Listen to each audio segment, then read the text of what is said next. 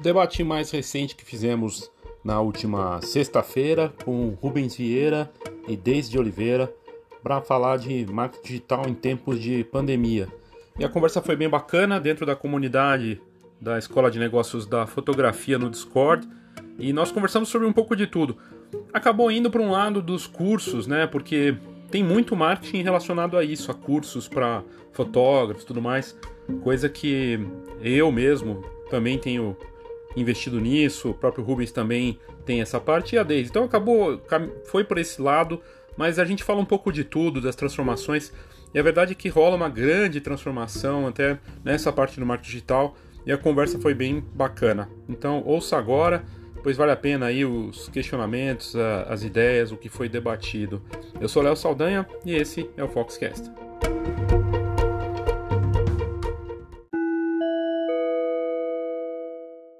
Até essa sexta-feira, dia 4 de junho, eu estou com a promoção do aulão de marketing mais o e-book Marketing Básico para Fotógrafos, com 30% de desconto só até essa sexta-feira.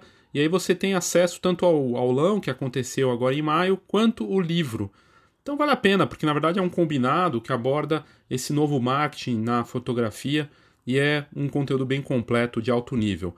Nas notas do episódio tem lá o link. Aproveite essa promoção aí com 30% de desconto.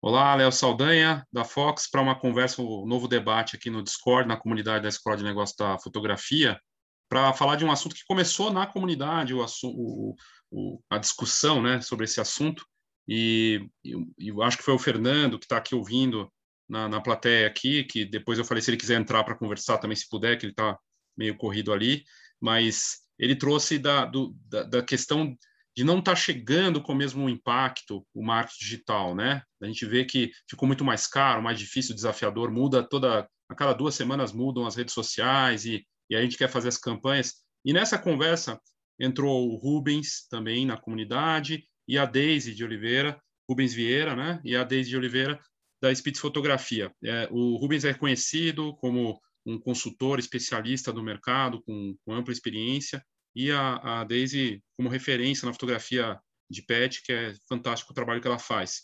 E aí a gente começou a conversar sobre isso, como fazer para chegar, para conseguir é, ter um resultado usando o marketing digital em várias frentes, né?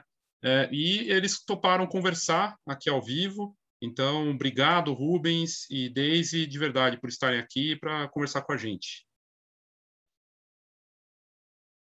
Obrigada, Léo. Legal, Léo. Eu que agradeço o espaço. Parabéns. É, é bem bacana perceber você né, puxando a fila dos early adopters aí de várias coisas e, e estar no, no Discord tem um tantão disso. Então, obrigado. Obrigado pelo convite.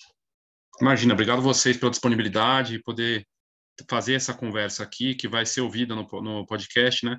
Na verdade, fica aqui o convite para as pessoas que, na semana passada aconteceu de alguns que ouvem estarem aqui na, na, na plateia, né? Quem quiser, é só ficar atento às redes sociais da, da Fox ou, ou as coisas que eu publico também, para participar aqui e conversar ao vivo, né? É, eu vou começar com a primeira pergunta, e aí para os dois, é, não sei quem pode responder primeiro, mas o marketing digital não é mais o mesmo? Ele ficou muito mais desafiador porque ele muda toda hora, ou porque está todo mundo fazendo e aí fica mais caro, que foi o que a gente trouxe na, na nossa conversa dentro da comunidade aqui.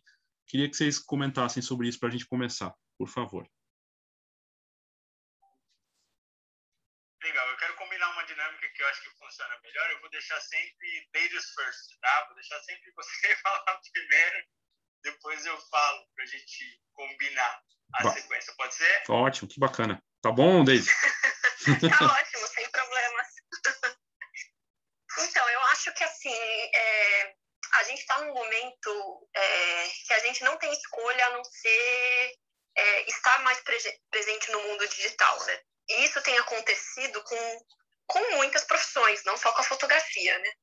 Então, o que eu vejo é um crescimento muito grande é, do meta-marketing, né? Das pessoas que te ensinam a fazer marketing, né? Então, assim, que te ensinam a fazer um marketing digital. O problema disso é que a gente tem, eu tenho visto, na verdade, fórmulas prontas, né?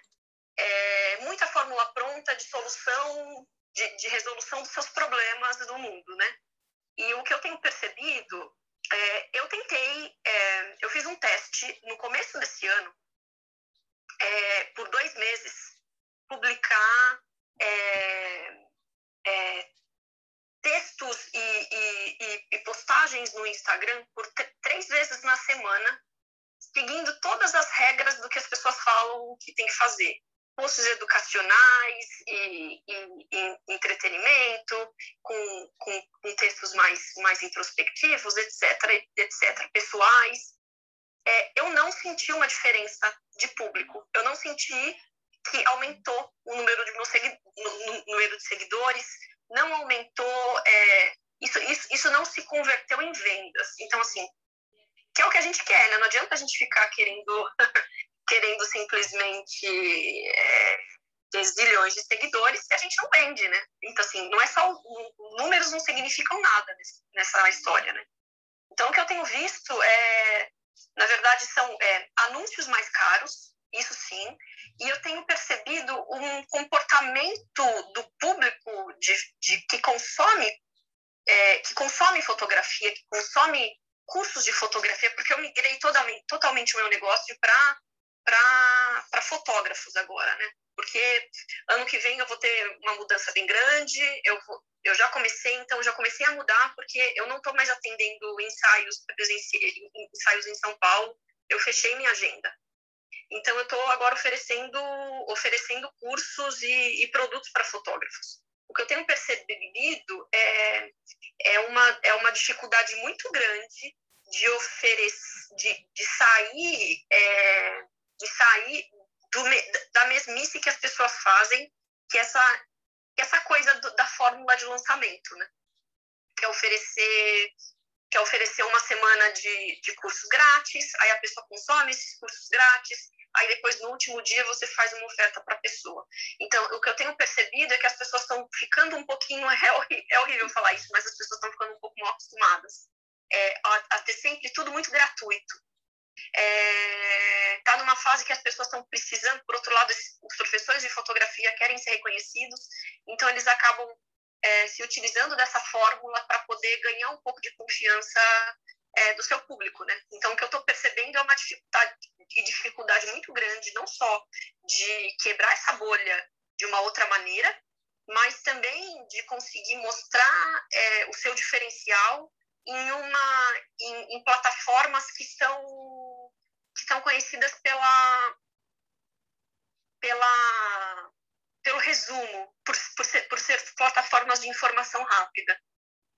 Não sei se eu falei o que você está esperando que eu fale. Não, imagina, o que eu achei interessante é, é, é, o que a gente vê do desafio, né? Agora eu queria ouvir a opinião do, do Rubens, que tem muita experiência e, e com certeza uma análise também mais profunda aí do assunto. É, o que, que você acha, Rubens? Mas é bem, é bem legal ver essa percepção dela, porque esse movimento que, que o fotógrafo fez, né, de, de usar marketing digital para vender os produtos e passar a usar o marketing digital para vender o conhecimento dele para outros fotógrafos, ele é um movimento é, desafiador por si só, né? Porque muda o público, muda a persona, muda a linguagem, muda uma série de coisas. Então, só isso já imprime uma diferença.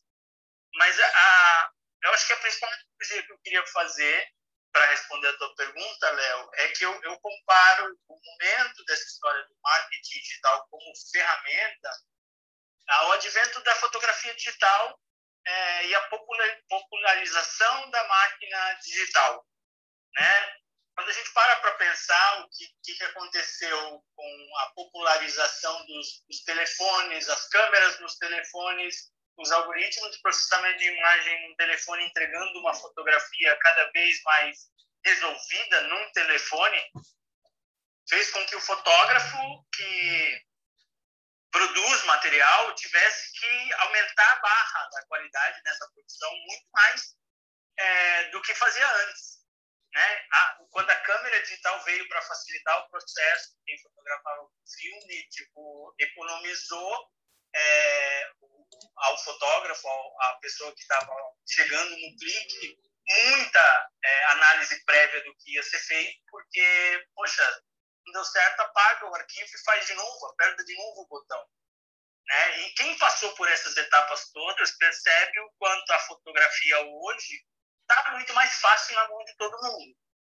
Não dá para não traçar esse paralelo com o marketing digital. Hoje o marketing digital se popularizou com fórmulas, com muita gente falando, com muita gente tendo acesso à informação, é, tá cada vez mais gente é, surfando essa onda né, do marketing digital. Eu não vou entrar no mérito se é do jeito certo, se é do jeito errado, né? Eu acho que cada um tem o seu jeito de fazer e deve aproveitar ele ao máximo.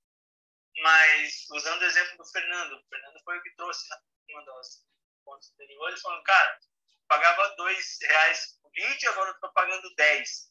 É, cara, esse custo no Facebook é um aumento global. Todos os lugares, eu, eu frequento muitos grupos gringos, muito, de, de geração de lead, de marketing, de uma série de áreas de conhecimento aí relacionadas ao marketing digital.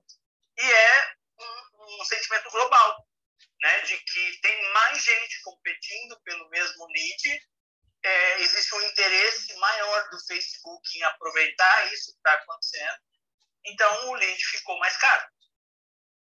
Né? Como está mais caro ou está mais difícil você conseguir vender a sua fotografia pelo valor que você é, quer e ela tenha, vamos dizer assim, é, hoje em dia do que era há dois, três anos atrás. Então, para resumir a minha resposta, eu acho que tem algo no, no que a. Desculpe, eu não fixei teu nome, está aparecendo speech. Ah, Daisy.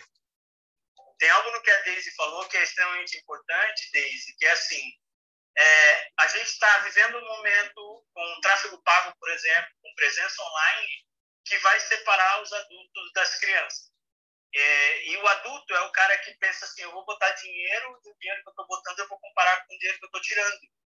Eu não estou botando mais dinheiro para as pessoas curtirem a minha página, para as pessoas é, verem o meu post eu preciso pensar que se eu paguei 10 reais por um clique, ele tem que virar venda. Sim ou sim, ele tem que. A minha principal medição é o, é o, é o ROAS, né? Não é nem o ROI mais, ele, ele vira um índice que, que mede a minha capacidade de investir dinheiro em campanha e transformar isso em faturamento. E eu acho que a gente, antes da pandemia, e por causa dessa saturação digital que a gente viveu, está vivendo, meses aí, a concorrência era menor, tinha menos gente na web, tinha menos gente é, no online, tinha muito mais negócios ancorados no offline, então a concorrência aumentou. Né? Então, o novo momento do, do tráfego pago, por exemplo, eu acho que é o momento das pessoas olharem e falar assim, eu preciso medir a minha capacidade de dinheiro gasto e dinheiro faturado em retorno sobre esse. Muito bom. Agora, eu, fiquei, fico pensando aqui, Rubens, Daisy, é, se está todo mundo investindo e seguindo modelos e conceitos e coisas que funcionam para alguns, que talvez não é um caminho de. É, porque aí a gente vê que está correndo em paralelo, né? Fazer coisas orgânicas. Mas também tem isso, ah, gera conteúdo, conteúdo, conteúdo e não dá resultado. Essa parte do orgânico também já ficou mais ficou ainda mais desafiadora, porque está todo mundo ali tentando buscar. E aí você vê coisas meio surreais também, de tem coisas criativas, mas tem coisas surreais, né? Tem o risco também de equilibrar. E não é uma coisa ou outra, são as duas coisas combinadas, né, Rubens? Mas de fazer o orgânico, fazer o pago, não dá para fazer, fazer escolhas nisso, né? É, essa dinâmica também de ter que ficar, ser refém de geração de conteúdo o tempo todo, é, é nocivo na, na visão de vocês? Bom, para mim é cansativo e é muito e ficou muito doentio. É, é como eu disse para vocês, eu, eu testei por dois meses fazer isso. Eu sozinha, eu não tenho uma equipe, eu sou eu. Sou eu. é, e eu fiz esse teste meio que para ver o, se, se, se, o, que, o, que, o que falam por aí funciona, entendeu? Para mim não funcionou. Eu não, eu não tive retorno de orgânico é, o, o suficiente para me convencer que valeria a pena continuar nesse esquema. Então, assim, está é, muito mais difícil alcançar as pessoas organicamente, isso é fato, todo mundo está reclamando. É, eu, no meu caso, por exemplo, eu decidi, porque esse ano eu decidi fazer é, a criação dos meus, dos meus cursos. Assim, eu decidi, eu estava eu tava fazendo um podcast, estava indo bem, as pessoas estavam me, me achando pelo podcast. É, e aí eu resolvi dar uma parada agora nesse momento, enquanto eu estou criando os meus cursos. Porque para mim é um pouco daquela alegoria do, do avião, sabe? Se o avião está caindo, você coloca a máscara em você e depois você coloca nos outros. Assim, antes de começar um conteúdo gratuito, eu preciso fazer a roda girar, sabe? Então chegou um momento que para mim não não não não estava fazendo mais sentido e é, deixar de ter tempo para construir a minha a minha esteira de produtos para criar produto gratuito. Então eu tive que fazer uma escolha. E para mim a escolha foi essa, sabe? Eu estou mais feliz. A questão é que assim é, existem fórmulas para tudo, né? A questão é qual fórmula é, você se adapta melhor, né? Qual, qual fórmula é, funciona melhor para o seu, não, não só para o seu modelo de negócio, mas para o seu estilo de vida, o que você quer da vida, o que você quer da fotografia. Por exemplo, para mim, é, fórmula de lançamento nunca funcionaria primeiro, porque eu não quero viver de estresse de, de, lançamento a cada dois meses, um mês de preparação de, de, de pré-lançamento, aí faz lives ao vivo, e aí não tem vídeo, fica estressada, aí depois tem atendimento, vários alunos. Eu quero, eu quero, eu quero vender perpétuo, eu quero dormir e acordar e, e receber um e-mail que, que um curso, entendeu? Então, assim, é, eu acho que eu, eu escolhi também, é, eu escolhi ser pequena devido ao estilo de vida que eu quero ter. Então, é uma coisa que, assim, é, todo mundo vende fórmulas, é, mas é preciso pensar se essa fórmula realmente é o que você quer.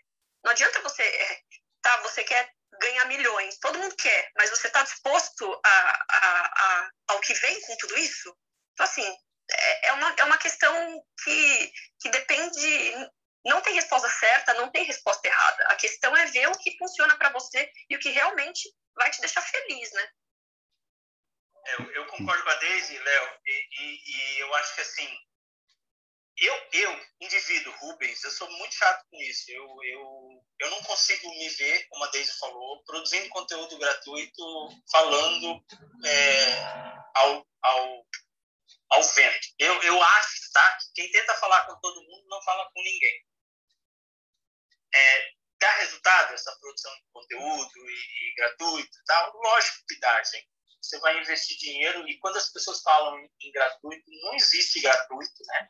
É, quem decide hoje fazer uma live por dia e botar dinheiro é, e tempo, ou perdão, botar tempo é, nessa produção de conteúdo gratuito, em algum momento vai botar dinheiro nesse conteúdo para fazer que chegar a mais gente, mais gente, mais gente, para quando for ao momento de monetizar, ter uma audiência grande para fazer isso. Então, esse gratuito, ele de verdade ele não existe. Né? Ele, ele tem um fim, ele tem um propósito. Mas eu não, não vou nem falar da parte de dinheiro, o que eu quero mais falar é assim: quando você está fazendo o que todo mundo está fazendo, que identidade você tem? Se você está fazendo todo o que todo mundo está fazendo igual todo mundo está fazendo, está perdendo uma grande chance de fazer aquilo que você tem convicção, que é para você, que é a sua crença, que é a sua identidade, que é o seu jeito de fazer.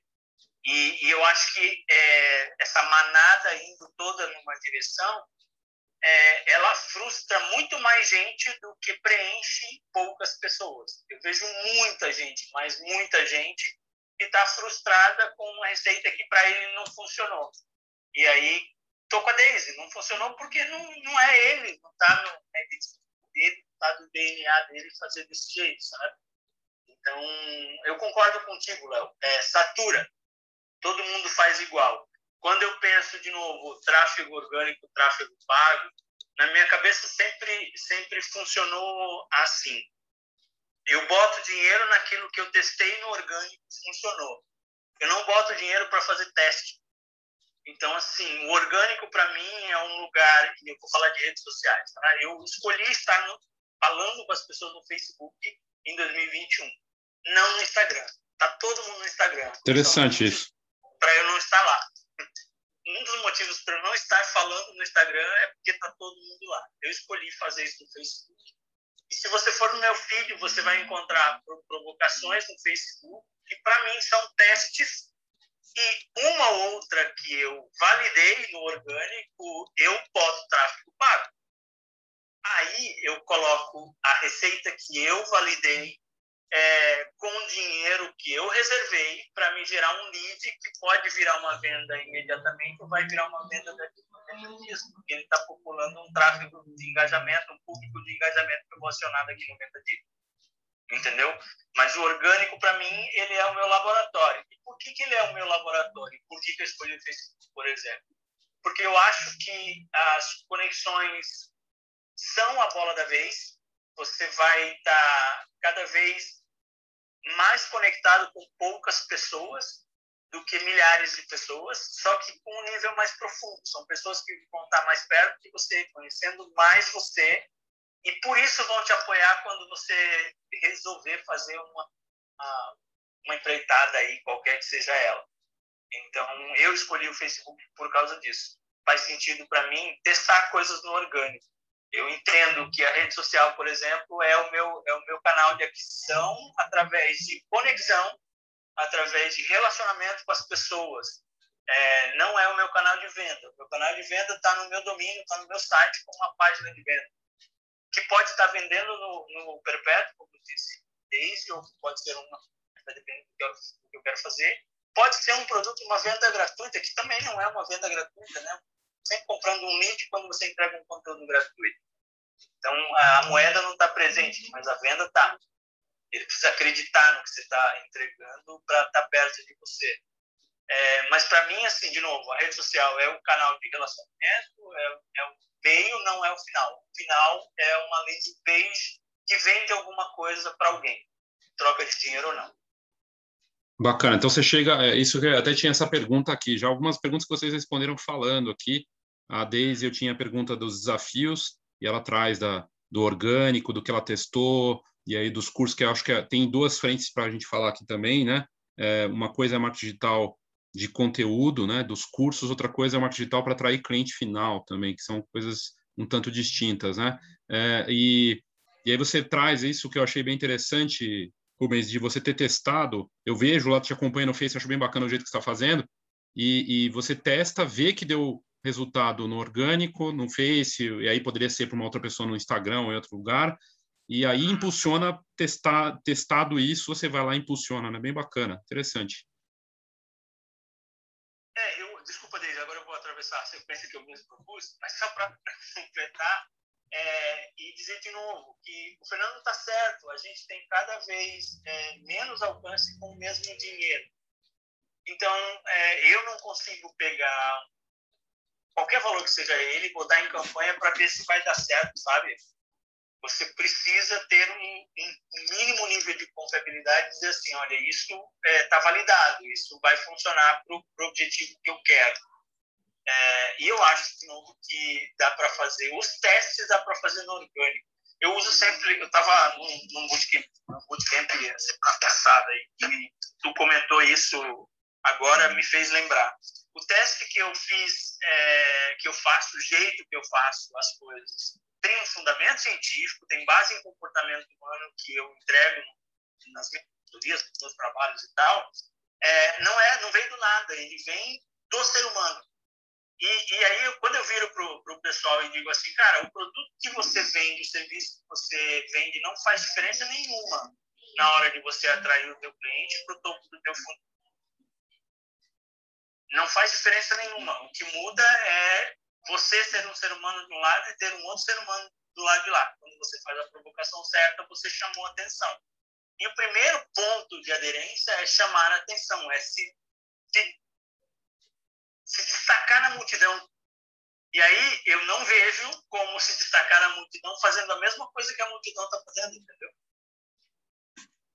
Esse é o maior ponto. Assim. Você quer vender um serviço, você quer vender, seja um curso, seja a fotografia seja pão na padaria, né? É, você não vai fazer, você não vai se destacar da multidão fazendo a mesma coisa que todas as padarias, todos os vendedores de curso, todos os vendedores de fotografia estão fazendo. Você vai ser mais um na multidão. Então, tem outro jeito de fazer isso, e esse outro jeito, para mim, está no, no, ser humano que está sendo provocado. Bacana. É, Daisy, você pode falar, eu acho que você poderia falar, não sei se você testou o impulsionamento para o cliente final o teu trabalho aí agora nessa fase dos cursos. você faz alguma comparação entre as duas coisas, você pode avaliar, porque são coisas um tanto distintas, vender o curso, tentar atrair um cliente para uma sessão PET, né, ou para um trabalho ou algum parceiro, alguma coisa. Você testou e avaliou as duas coisas? Você faz algum paralelo?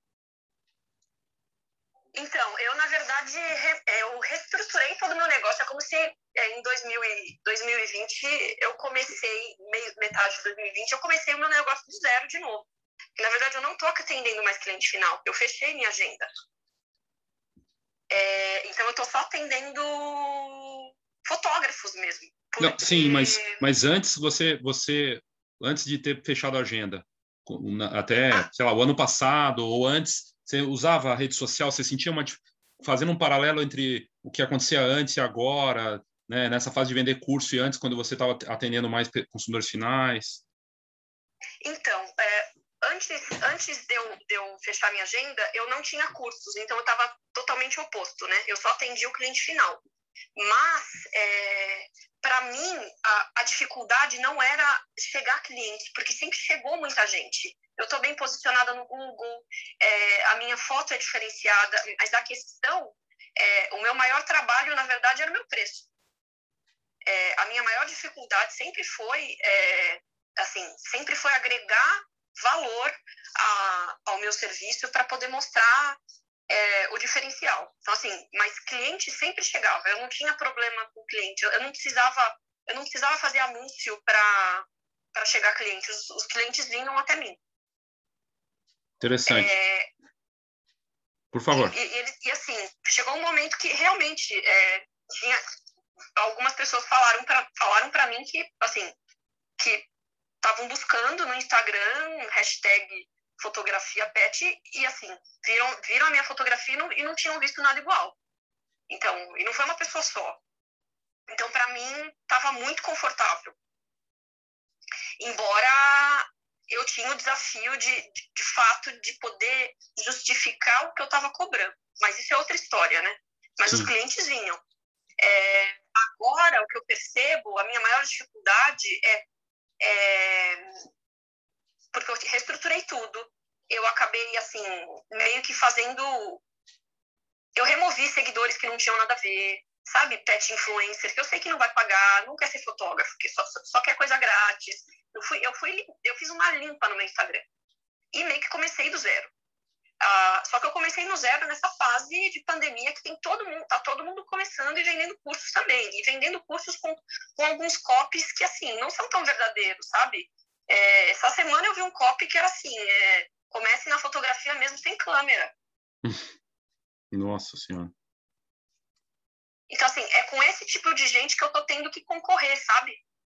Então, que promete um salário X, faço o meu curso e, e, e, consigo um salário X, não precisa de câmera. Então, assim, é, o que eu tenho percebido é que, é que a, as minhas decisões de vida e o meu estilo de fotografia me fez ser muito especializada, extremamente especializada, extremamente nichada.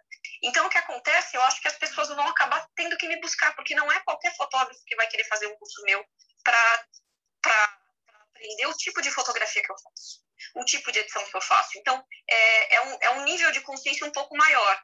Então, são pessoas que ou já são fotógrafos, ou são pessoas que fizeram os cursos dessas outras pessoas e foram estão decepcionadas com, essa, com as promessas vazias. Então, agora está mais desafiador nesse momento é, mostrar que, olha, o que eu estou falando é verdade, é difícil mesmo, tá? Essas pessoas que estão falando que é fácil, elas estão mentindo, não eu. Interessante isso, porque é, a gente, o que a gente está mais vendo agora é, é, é impressionante, eu não sei o que, que o Rubens acha, mas na parte de cursos especificamente para fotógrafos, é impressionante a quantidade de cursos, né? É isso mesmo, tá bombando, né? É um negócio inacreditável, assim. Tem demanda ou é super saturado mesmo? Não, sabe, sabe o que eu acho? Primeiro, gente, é, tenho 45, tá? Eu vivi algumas coisas. O que a gente está vivendo hoje no online, a gente viveu algum tempo atrás, quando não tinha isso que está acontecendo agora, com os workshops é, houve um momento em que todo mundo dava workshop, todo mundo inventava workshop. E muita gente se incomodou com isso e falou, verbalizou e, e tal. é, não é diferente do que a gente está vendo agora. Né? A gente também está vendo uma grande oferta de e tal. Nos dois casos, o formato não é o problema, a promessa é o problema. Hum. Né, Então, assim, o, o, a mesma decepção de, de pessoa que chega até você depois de ter passado por um outro que prometeu algo e não cumpriu com a entrega dele, acontecia antes no, no offline, sem, antes do digital. Né? As promessas eram, eram diferentes, talvez, tinham menos intensidade, tinha menos influência das copies. Hoje tem gente é, ensinando mais sobre copywriting também, então tem mais gente aprendendo a usar e usar para bem ou para mal é uma escolha, né? cada um faz a sua. É, num, num, curto espaço de tempo, a gente percebe que tem muita gente que vai comprar, vai se decepcionar, e tem algumas pessoas que vão comprar, o produto é bom e vão ter o resultado que a produto traz. Infelizmente, alguns vão se quebrar no meio do caminho. É, uma coisa que tem que ficar, e que eu acho que vale a pena a gente registrar aqui, é que sim, as pessoas estão comprando o resultado. Então, quem melhor vende a projeção desse resultado, mais vende. É na copy, na carta de vendas, que aparece todas as palavras pensadas para colocar o potencial comprador no lugar que ele deseja estar. E aí o cara que melhor convencer vai, vai vender. Se ele vai entregar, Deise, é outra história. Se ele vai entregar esse resultado, é outra história. A gente sabe bem disso. Mas tem muita gente vendendo e vendendo bem, entregando transformação, sim. E tem gente que vai deixar é, um monte de machucados por aí, um monte de gente que acreditou na promessa e não recebeu de volta a transformação que, que queria, que projetava. É, quando você diz, desde, por exemplo, eu prefiro me posicionar de um jeito diferente pegar eventualmente o público que está me procurando porque entendeu que é um pouco mais difícil do que imaginava, que precisa de, de mais especialização, é um posicionamento, né? é um posicionamento de produto seu, de, de jeito de pensar teu sucesso. É, não acho que sucesso para todo mundo é igual. Assim, ah, eu quero ganhar milhões, quero, mas não quero pagar o preço. Você acabou de falar isso, não quero pagar esse preço.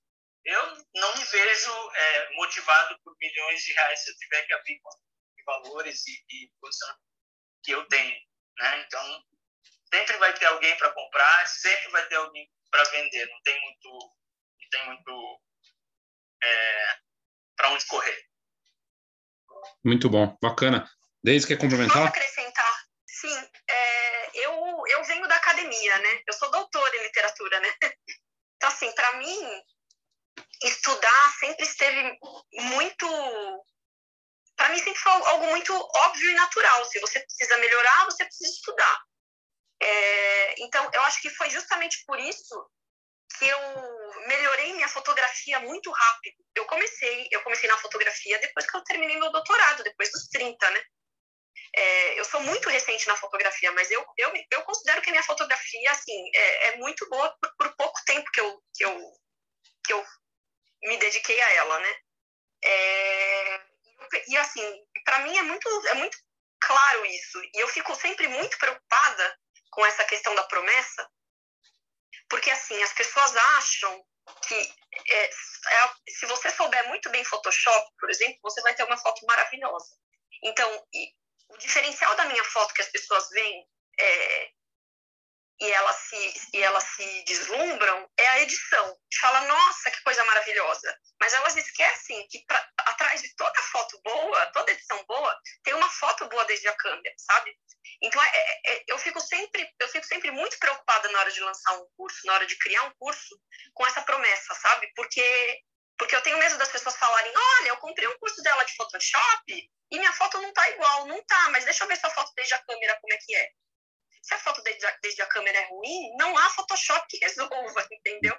Então, assim, eu acho que é, é, é muito é muito difícil e você tem que ter uma visão, você tá sempre tem um, um passo à frente para conseguir criar uma promessa que seja genuína e verdadeira. Porque senão você, você, entra, você entra no rolê dos copies. Que a sua foto vai ser diferenciada, que você vai se diferenciar no mercado, que você vai conseguir tudo que, tudo que você sonhou. E não é tão simples assim, né? E aí você acha que vem uma ruptura, na, na visão de vocês, é, rolando já essa transformação, porque tem um, mais de um ano de pandemia, todo mundo mergulhando no digital, né? Então, eu tenho que estar tá ali, tenho que estar. Tá... Na verdade, assim, nem dá mais para fazer diferenciação disso.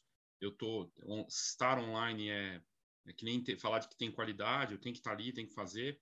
É, e, e, talvez essa saturação, toda essa esse, essa briga por atenção, por tentar vender, fazer o grátis, não, isso vai levar a uma sofisticação, uma evolução, né? Eu estou trazendo isso porque até eu não sei se vocês viram uma coisa que eu achei surreal, assim, que não tem muito a ver com online, mas tem a ver com essa nova fase que a gente está vivendo. A Universal nos Estados Unidos, o parque de diversões, falando que você vai entrar lá no, no, no brinquedo do Homem-Aranha e você vai pagar pela, por um upgrade, né, para uma outra experiência dentro do, da, do passeio, se você quiser. Então, em tempo real, ele vai te vender uma coisa ali, de alguma forma, com digital, não sei como, e, e é uma nova fase. Será que nesse momento de fazer uma live, a gente está vendo isso já nos, no próprio Instagram, você pode comprar ali um pouco também.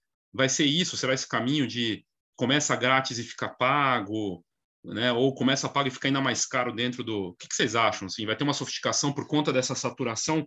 Vai ter um ajuste que é o que o Rubens trouxe no começo do digital, né? É, veio a fotografia digital, ela causa um choque, depois tem umas, um, uma, uma acomodação, né? Como, é, como vocês veem essa parte? É isso que vocês, acham que vai acontecer ou não? Vai ficar, a coisa vai piorar, vai ficar ainda mais barato, uh, vai ficar mais, vai ficar um, um, oceano vermelho mesmo, todo mundo brigando, se matando? Como é que vocês avaliam? Bom, eu assim tem espaço para os dois formatos. Tem espaço para lançamento, para a fórmula de lançamento e tem espaço para perpétuo, tem espaço para os dois. E tem público para os dois, porque os públicos acabam sendo um pouco diferentes. Porque eu acho que depois de um ano de pandemia, as pessoas que ficaram participando do, do, da, semana, da semana do fotógrafo sofredor, e um, dois, três, quatro, chega uma hora que cansa. E elas percebem que chega um momento que aquilo ali não agrega muito. Na verdade, é uma esquinha, você dá um, um grãozinho de arroz para a pessoa comprar o risoto. Então você dá uma amostrinha, mas você não resolve o problema de ninguém. Então, assim, é uma semana que você perde horas. Eu, por exemplo, não tenho saco para comprar um curso de, de, semana de lançamento, de ter que ficar assistindo aulas. É, se eu tiver que comprar, eu vou entrar no último dia. Se eu tiver muito afim, eu vou entrar no último dia e comprar. Mas eu não tenho saco de ficar assistindo aulas gratuitas, porque eu prefiro, eu prefiro pagar para ter um conhecimento um pouco mais profundo. É, mas isso sou eu, mas eu acho que tem muita gente que é parecida comigo. E assim, o perpétuo tem espaço porque tem gente que tem pressa. Então, assim, tem gente que não quer aprender daqui, daqui, daqui um mês, é, entrar na sua lista de espera para daqui um mês fazer o curso. Tem gente que quer fazer agora. Tem gente que está com, com, tá, tá, tá, tá, com disponibilidade da agenda agora, no momento. Então, eu acho que tem espaço para os dois. Eu acho que, assim, talvez exista até uma diferença de público aí eu estou começando agora, eu ainda não sei dizer. O que eu sei dizer é que os meus alunos já passaram por semanas de lançamento e se frustraram, porque eles já me falaram. É, e eu sei dizer que muitas, muitas pessoas que participam dessas semanas gratuitas, não necessariamente elas vão comprar. Muitas estão participando só para só participar e colocar no Instagram que fez um curso com, com fotógrafo X. Ninguém sabe que é um curso gratuito. Então, que é uma semana gratuita que, na verdade, que nem agrega muito. Então, assim, eu acho, eu acho que existe uma diferenciação de público aí também. É, eu quero, eu quero complementar o que a Deise falou, dizendo o seguinte. É, ela falou exatamente o que eu vou dizer, eu só vou repetir. É, sempre vai ter público para todos os formatos, é, sempre vai ter gente comprando coisa que alguém está vendendo. Isso nunca vai mudar, gente. É, é, vai, a gente vai passar por um período de acomodação, é, mas depois os formatos validados vão se manter, as boas promessas vão continuar, as boas entregas vão permanecer, enquanto que as piores vão sumir, como muita gente entra no mercado e coisas aparecem. Então vai acontecer. Tem gente que está vendendo curso hoje faturando um milhão que daqui dois anos não vai estar vendendo curso porque ganhou um milhão e foi embora, desistiu, não quer mais vender, ou porque a promessa era fraca e ninguém compra mais dele, não importa o motivo. Vai ter outro entrando no lugar e vai ter outro comprando o que entrou no lugar. Então, assim, é, eu acredito no período de acomodação. Acredito também, Léo, que quando nós tivermos uma situação pós-pandêmica, onde está todo mundo vacinado, está todo mundo, de alguma forma, de novo, é, dominado em relação à presença das restrições que a gente tem hoje, acho que estar com as pessoas vai ter mais valor do que tinha antes. Então, eu acredito que o advento do aprendizado online vai criar ofertas de produtos de imersão presencial, por exemplo, que podem ser vendidas por duas, três vezes o que se vendia antes. Porque antes estava fácil de vender um workshop presencial de um dia, uma imersão de uma semana. É, agora, isso tem mais valor ainda, porque eu vou sair de casa, para para pensar uma pessoa de Recife, para vir fazer uma imersão de uma semana, ficar uma semana pagando acomodação, refeição e, e avião para vir para cá. É, poxa, por que, que eu faço isso ao invés de fazer isso online e economizar todo esse dinheiro? Porque o que tem de valor é estar com as pessoas, estar com o educador, estar com a equipe, estar vivendo algo presencialmente. Então, acho que é, os congressos, as feiras vão ganhar mais valor ainda, as imersões presenciais vão ganhar mais valor ainda. Se a gente vai saber precificar, é outra história, estou falando de valor. Vai ter mais valor ainda estar com as pessoas. É, mas eu preciso dizer que eu tenho uma convicção muito grande de que a gente hoje já vive um momento em que as vendas acontecem por acúmulo de confiabilidade. Então eu compro algo mais caro de você, quanto mais eu confio em você. Então, é um processo de, de você, por exemplo, vou dar o um meu exemplo. Eu estou hoje com três processos de consultoria que eu vendi por 7 mil reais cada um. Então, ainda dá para vender consultoria, mentoring, vender uma série de coisas por tickets altos. Mas eu tenho um produto digital que eu entrego ele por 19 reais e não boto a mão. Ele está lá, quem quiser compra, quem não quiser está tudo certo. Não depende da minha entrega e a diferença entre um público e o outro é que aquele de 19 não me conhece o suficiente para pagar 7 mil. Ele está na boca do meu funil de consumo. Eu tenho produto de 19, tenho produto de 259, tenho produto de 600 e tenho produto de 7 mil. É a esteira de produtos que a Deise falou que decidiu construir ao invés de ficar focando em fazer coisa orgânica que talvez não vá funcionar. Né? Então, eu acho sim que todo educador, todo consultor, toda pessoa que, que, quer efetivamente vender conhecimento tem que ter noção que ele vai vender mais caro quanto mais a pessoa confiar nele. No meio vai ficando, vão ficando é, os, os, excluídos pelos filtros, ou porque não era momento, ou porque você não conseguiu fazer a entrega que a pessoa precisava, ou porque ela precisava de outra entrega e caiu no seu funil por percepção errada, que você deu ou que ela, que ela teve, né? Outro ajuste também. Às vezes você você está com um discurso atraindo a pessoa errada e aí a tua entrega não é que ela seja ruim, ela tá, só não está adequada ao momento que a pessoa que caiu ali está vivendo. Então, sim, eu acredito em uma esteira de produtos que vá crescendo a confiabilidade, diminuindo a quantidade de pessoas e elevando o time. Muito bom. É, é até Posso você... falar mais um pouco sobre isso? Pode, claro. Pode, por favor. Eu, Rubens, é exatamente isso que eu acredito. Porque, assim, eu, sobre a questão do movimento que tem acontecido, o que, eu, o que eu tenho visto muito são fotógrafos oferecendo um grande produto e só.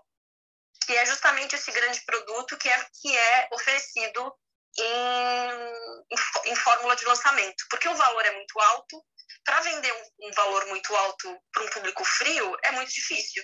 Então, as pessoas têm que fazer lives semanais, uma, uma semana de pré-aquecimento, é, agregar valor para a pessoa no final, para no último dia de, de, sessão de lives, depois de uma semana, oferecer o produto, que é justamente o que eu não quero. Então, o que, que eu fiz? Eu estou fazendo algo que é mais ou menos o que o Rubens, o que o Rubens falou.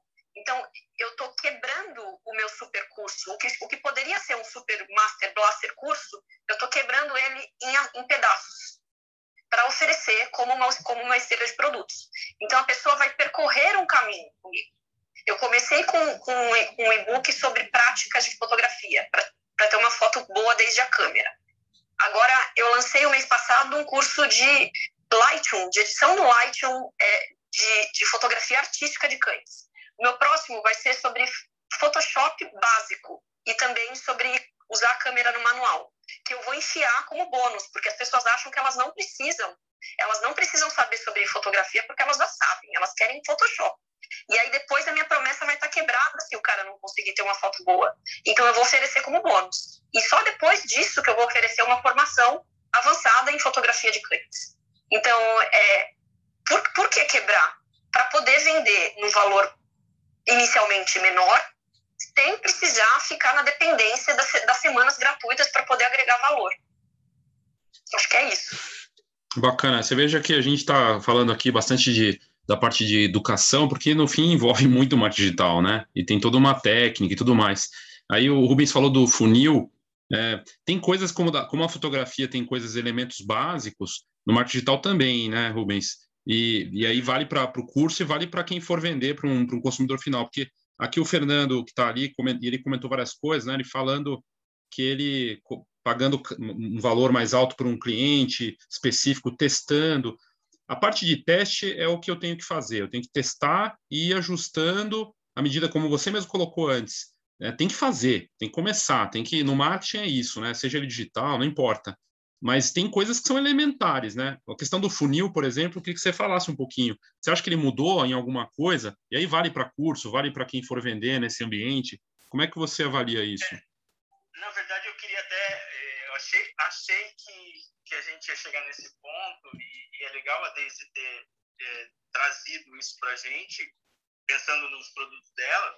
Mas quando a gente pensa em, em funil de vendas para serviço fotográfico, Léo, eu acho que, que o funil de vendas do fotógrafo ele já vem se transformando é, ao longo do tempo, só que isso vem, vem acontecendo de forma não consciente, de forma intuitiva. É, e a maioria das pessoas já vem. Vou dar um exemplo esdrúxulo aqui para a gente só é, didaticamente perceber. Há 10 anos atrás, ou há 8 anos atrás, é, o fotógrafo de casamento conseguia vender 10 mil reais numa sentada para um casal de noite. Ele conseguia justificar valor, é, criar percepção de valor e vender 10 mil reais na hora de sentar é, com, com os noivos, com, com os clientes.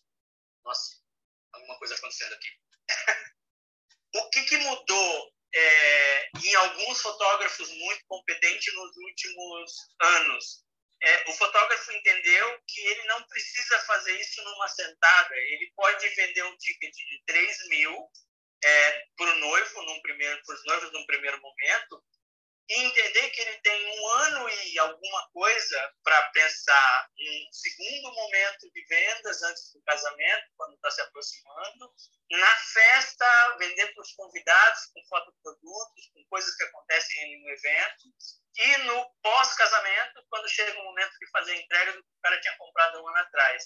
E talvez é, existe uma, uma grande é, parte de fotógrafos muito competentes que estão com um ticket de 15 mil e não de 10. Porque ele entendeu que dividir o, o dinheiro ao longo do tempo é melhor para o negócio dele. Sensacional é, isso. É melhor para o fluxo de caixa, é melhor para a previsibilidade, é melhor. Por exemplo, uma grande sacada que eu acho que o fotógrafo que amadureceu na última década e é competente tem conscientemente é o valor do dinheiro no tempo. Se você está com um cliente é, e vai vender 5 mil reais para ele e ele te pede um desconto, a avaliação que você vai fazer não deve ser assim, ah, se eu não der o desconto, ele vai embora. A avaliação que você deve fazer é assim, é, se eu der 10% de desconto e ele me deixar 4.500 reais aqui, isso é ótimo para o fluxo de caixa desse mês, ou então, não, eu não preciso dar esse desconto, eu vou pagar, eu vou deixar ele pagar em 10 vezes, porque é melhor eu ter 450 fixos, que é o aluguel da sala ou do ar-condicionado da internet, para o resto do ano, porque isso é mais saudável para o meu negócio. Eu vejo mais fotógrafos competentes pensando assim hoje em dia do que pensavam há anos atrás. Recorrência, um, um olhar de recorrência mesmo. Eu acho que essa é a grande sacada. Quando a gente vai para pro, os insights, por exemplo, tá? E, e a gente está falando aqui num, num, lugar que é marketing digital em tempos de pandemia, eu digo, né? Quando a gente olha a, a saída desse pandêmico, é um lugar onde o fotógrafo de eventos provavelmente ancorou o trabalho dele no, nos ensaios, nas sessões de família, nas sessões pré-casamento, nas sessões que acontecem, porque o casamento ia acontecer nessa data, eu não sei como vai acontecer mais, então vamos fazer uma fotográfica contigo para registrar esse momento, que ia ser o momento do casamento e tal. Vamos fazer um jantar com a família para registrar esse, esse lugar que a gente tinha pensado que seria festa para 200 pessoas. Virou um ambiente onde o fotógrafo pensa que o ensaio é, é a bola da vez, vamos imaginar. Que tal se o fotógrafo pensar que é, o ticket dele vai aumentar, ele vai fazer cross-sell, ele vai fazer upsell com produto, só se ele tiver a foto na, na câmera, se ele não tiver a foto na câmera, ele nunca vai chegar nesse lugar. Então, que tal se ele ajusta o ticket baseado em quanto custa a hora dele sair de casa e ir para determinado lugar e voltar com o cartão de memória? É só isso que ele precisa vender primeiro. Depois que ele vender isso, aí ele vai pensar, é quase que uma pergunta técnica demais, mas que eu me sinto na obrigação de fazer, é virar para o cliente e dizer assim, eu tenho a tua imagem, em qual substrato tu quer imprimir? Tu quer imprimir isso na tela do computador, tu quer imprimir no celular, tu quer imprimir é, no Canvas, tu quer imprimir num Fine Art, tu quer imprimir num álbum, isso é só substrato. Né? O, o valor está na imagem. Então, cara, junta a, a, propriedade, a autoria da imagem e o tempo que você vai levar para fazer, vende isso e faz com que você seja o dono disso para o teu cliente. Ajusta esse ticket e faz o primeiro faturamento. Depois você vai fazer os outros e não tem para onde correr, só você tem a imagem, só você tem o arquivo. Você vai precificar o álbum, você vai precificar o substrato de novo, baseado no teu modelo de negócio. Que pode ser, de novo, um bom preço descontado à vista o dinheiro entrar agora ou a possibilidade de receber 500 reais por mês nos próximos 10 meses de seis clientes e aí teu custo fixo do teu negócio está todo garantido durante um ano. Né? Acho que só quem levou um puta tombo da, da pandemia, da Covid e das restrições pensando no negócio, sabe o valor que vai ter daqui para diante você falar assim, eu tenho fluxo de caixa para 12 meses de operação.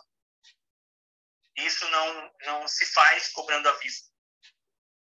Incrível, incrível. É muito valioso isso. Deise, quer comentar? Por favor.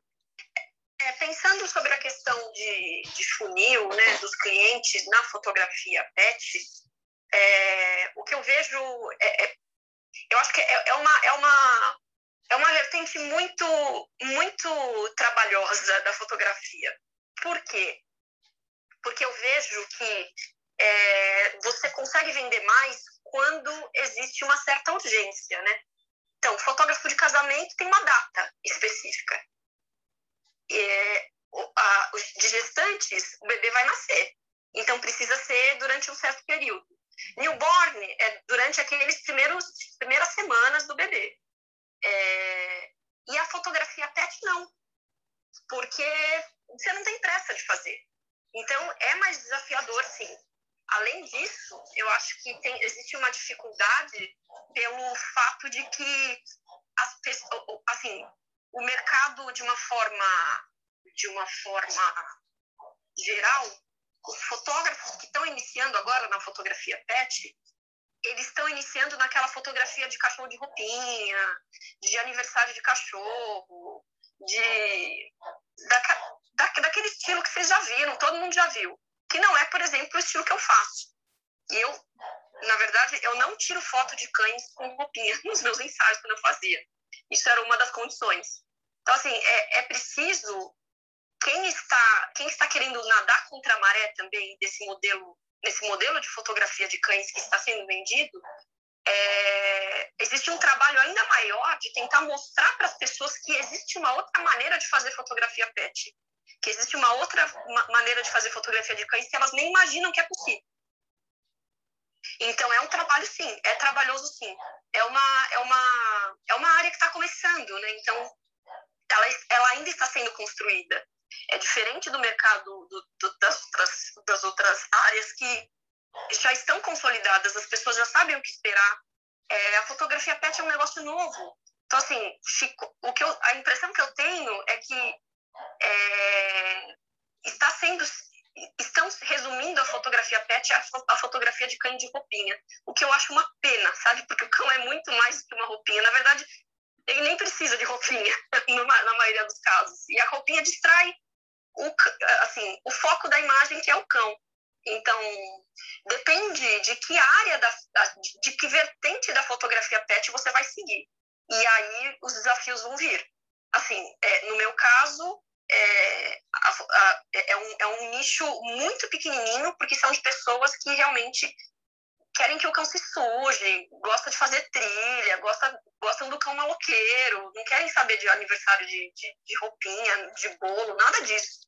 Então, existe um trabalho de conscientização que deve ser feito. É, então, eu acho que o maior trabalho de quem está começando na fotografia pet e quer, e quer sair dessa vertente roupinha, na verdade, é um trabalho educacional. É de educar o seu público, mostrar que existe uma outra possibilidade, mostrar que os cães, que, que as fotos ficam até mais bonitas, porque quando você olha um, um cão com roupinha, você só consegue ver a roupa. você está vendendo uma marca de roupa, você não está você não tá eternizando o cachorro, você está eternizando uma roupa. Então, eu acho que o, o maior, a, maior, a melhor maneira de você conseguir é, mostrar quem você é e o jeito que você é e como você trabalha na fotografia pet, para mim, é, nesse momento, é tentar acabar com essas objeções, sabe? Ah, mas fotografia pet são cães de roupinha? Ah, fotografia pet são é, é, foto de aniversário? São só fotos de evento?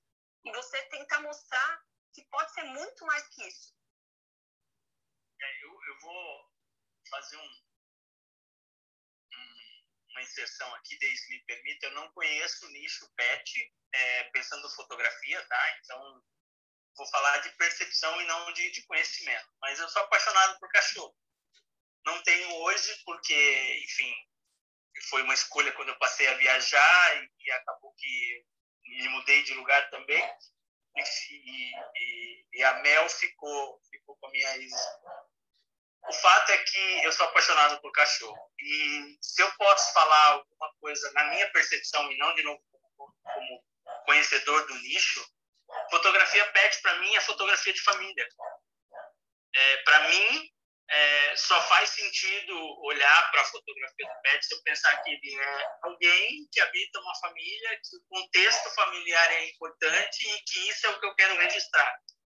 É, e, em cima disso, e estou falando de novo da minha percepção, agora eu vou falar de uma percepção de mercado.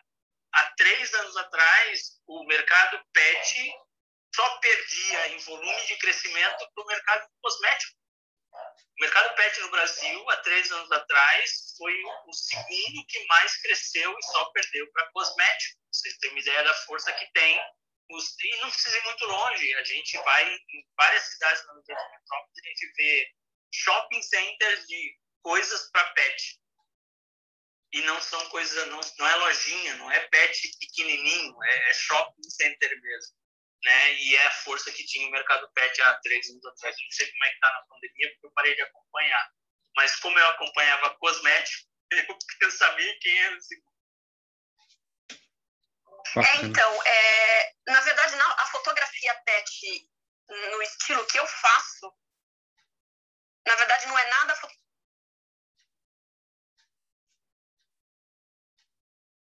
Deu uma travadinha da, da Daisy ou, ou foi só no meu aqui? Vai abrir, Agora quem vai abrir mão?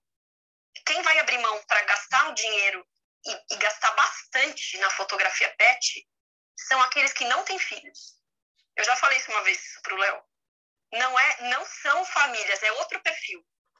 Porque quem tem filho, Deixa eu quem tem para dizer o seguinte, é, para mim eu, a minha esposa e o pet são uma família. É dessa família que eu estou falando. Ah, tá. Eu pensei que você estava falando família com filhinho, humaninho. Não, não, não, não.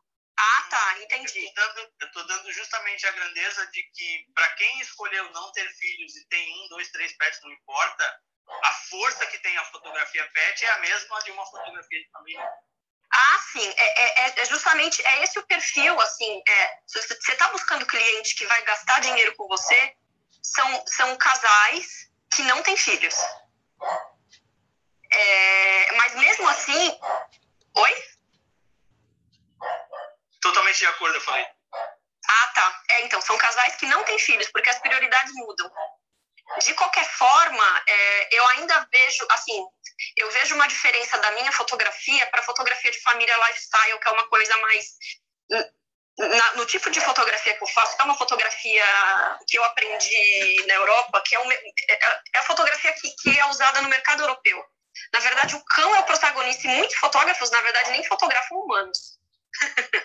O negócio deles é fotografar cães mesmo. Então, assim, mas aqui no Brasil a gente acaba fotografando com, com humanos se eles quiserem. Mas a maioria das pessoas que eu fotografei, é, elas preferiam só o cão, ou no máximo uma foto da pessoa de costas, de lado.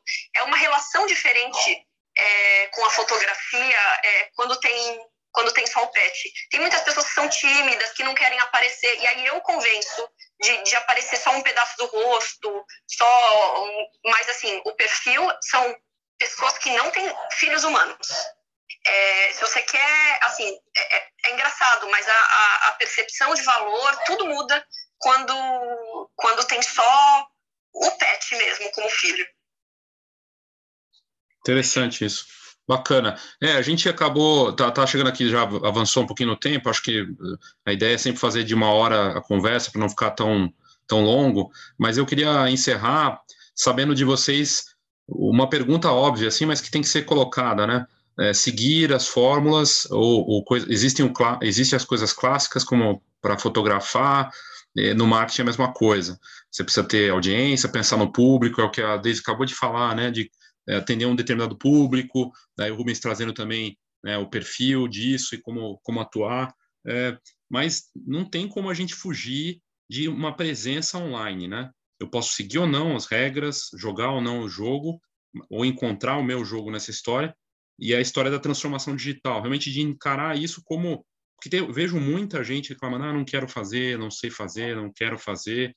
É, se não tiver com essa, com essa visão de que a presença aí é fundamental, e que, mesmo que você tenha que encontrar seu caminho e testar, vai ser difícil, né? Vocês concordam? Assim, quem não tiver uma estratégia pensada onde o, o digital é importante, vai ficar para trás? Para a gente encerrar, Daisy, Rubens.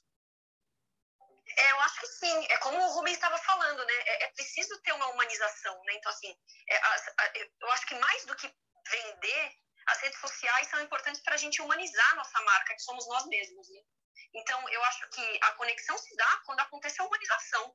Então, o Instagram é para isso. É onde eu mostro meus treinos de agility, onde eu mostro meu cachorro, eu mostro, eu mostro as coisas que eu estou fazendo, eu mostro um ensaio novo, e é assim que eu vou humanizando. Então, eu acho que é, é, pela humanização, isso é uma coisa que não adianta. Por mais que você seja é, tímido, introspectivo, não quer jogar o jogo, é uma coisa que você vai vender quando a pessoa. A, a, você vai vender quando a pessoa confia em você. E como é que ela confia em você?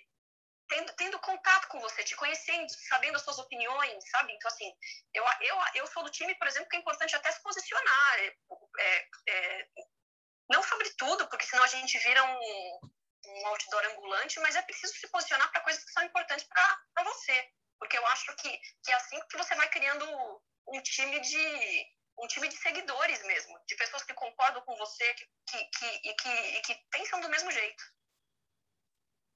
Bacana. Rubens? É, eu, eu acho, Léo, que é um caminho sem volta, sim. Não tem como pensar um mundo novo, um futuro onde a presença online não está. É, a gente sabe a força que tem hoje um dispositivo móvel, um celular na mão e presente na vida, no dia a dia das pessoas. Qualquer pausa do dia a dia, eh, na maioria dos casos, viram uma visita a uma tela do celular. Então, assim, a gente tem que pensar que as redes sociais e, e o mundo digital são o amplificador da nossa voz. Se a gente antes falava para quem passava na frente da loja, porque a gente tinha uma loja física, alguns entravam, outros não. É, hoje a gente está falando na, na internet, está falando na web e o amplificador só aumentou de tamanho entendeu? A voz continua sendo sua, só a quantidade de pessoas agradáveis é que é maior. Sempre vai ter a pousadinha na Serra de Petrópolis que não tem sinal de Wi-Fi e 4G e é de propósito, eles escolheram esse lugar porque eles querem vender um fim de semana desconectado. Então, sempre vai ter alguém que vai falar: Isso não é para mim, está tudo bem, sabe? É, no fim, a gente roda, roda, roda e a ferramenta está aí você escolhe usar ou não, mas ela está disponível para todo mundo. Com a popularização, cada vez mais gente vai usar e cada vez é mais difícil e mais caro fazer uso das vitrines de tráfego pago que a gente tem, né? Mas não, não, não vejo como não ser um caminho sem volta. Muito bom, muito bacana.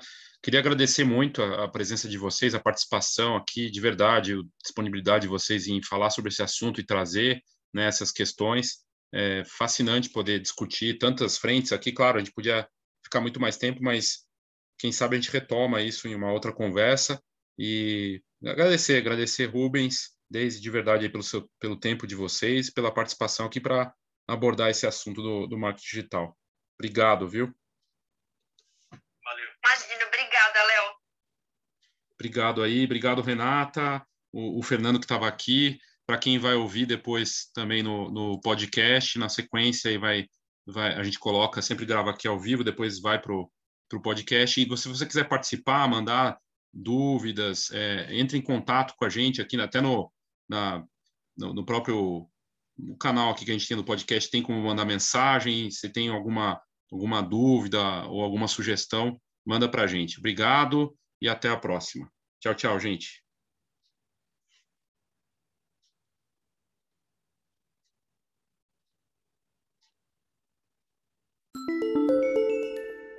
E aproveite para entrar na comunidade da Escola de Negócios da Fotografia. Assim você pode participar ao vivo das conversas e entrevistas que estão acontecendo lá, além de trocar ideia no fórum, que está aberto lá grátis para quem quiser participar. O fórum que eu criei, da comunidade criada da Escola de Negócios da Fotografia, é dentro do aplicativo Discord, que permite fazer essas conversas em áudio, troca de mensagem, é uma mistura de WhatsApp com Clubhouse e Slack. É bem bacana e é de graça. Aqui nas notas do episódio tem lá como você acessar. É só clicar no link que vai te levar direto para a nossa sala, no caso, né? Mas também você vai ter que baixar o aplicativo. Participe! E por fim, é, fazer aqui um anúncio é, importante de um evento que eu vou fazer em parceria com a Ana Campbell e a Cris Bueno. E vai acontecer nos dias eh, 22, 23 e 24 de junho. Eh, uma atividade que a gente está tá chamando de conexão fotográfica e que traz três assuntos diferentes ligados a cada um de nós. Então, a, a Cris Bueno vai falar de criatividade, do processo criativo e como estimular isso. A Ana Campbell vai falar de empreendedorismo e as ferramentas para um fotógrafo ser mais completo e trabalhar o negócio e empreendedorismo com a parte criativa, né, e de ser um fotógrafo, mas não deixar de ser um empreendedor. E eu vou falar de marketing 5.0, ligado com essa fase, com foco nas pessoas, sem esquecer da tecnologia e pensando no lado criativo também. E vai um formato bem bacana, cada dia um fala sobre um assunto, mas ao final tem um debate dos três com a participação das pessoas e é, vai ser bem interessante, é dentro de uma plataforma do Zoom, né? Então, bem, bem interessante para você saber mais aqui nas notas do episódio. Também já tem sobre esse curso que vai acontecer em junho, mas você já pode ficar sabendo aí, vale a pena. Venha para saber mais aí nas notas do episódio e participar.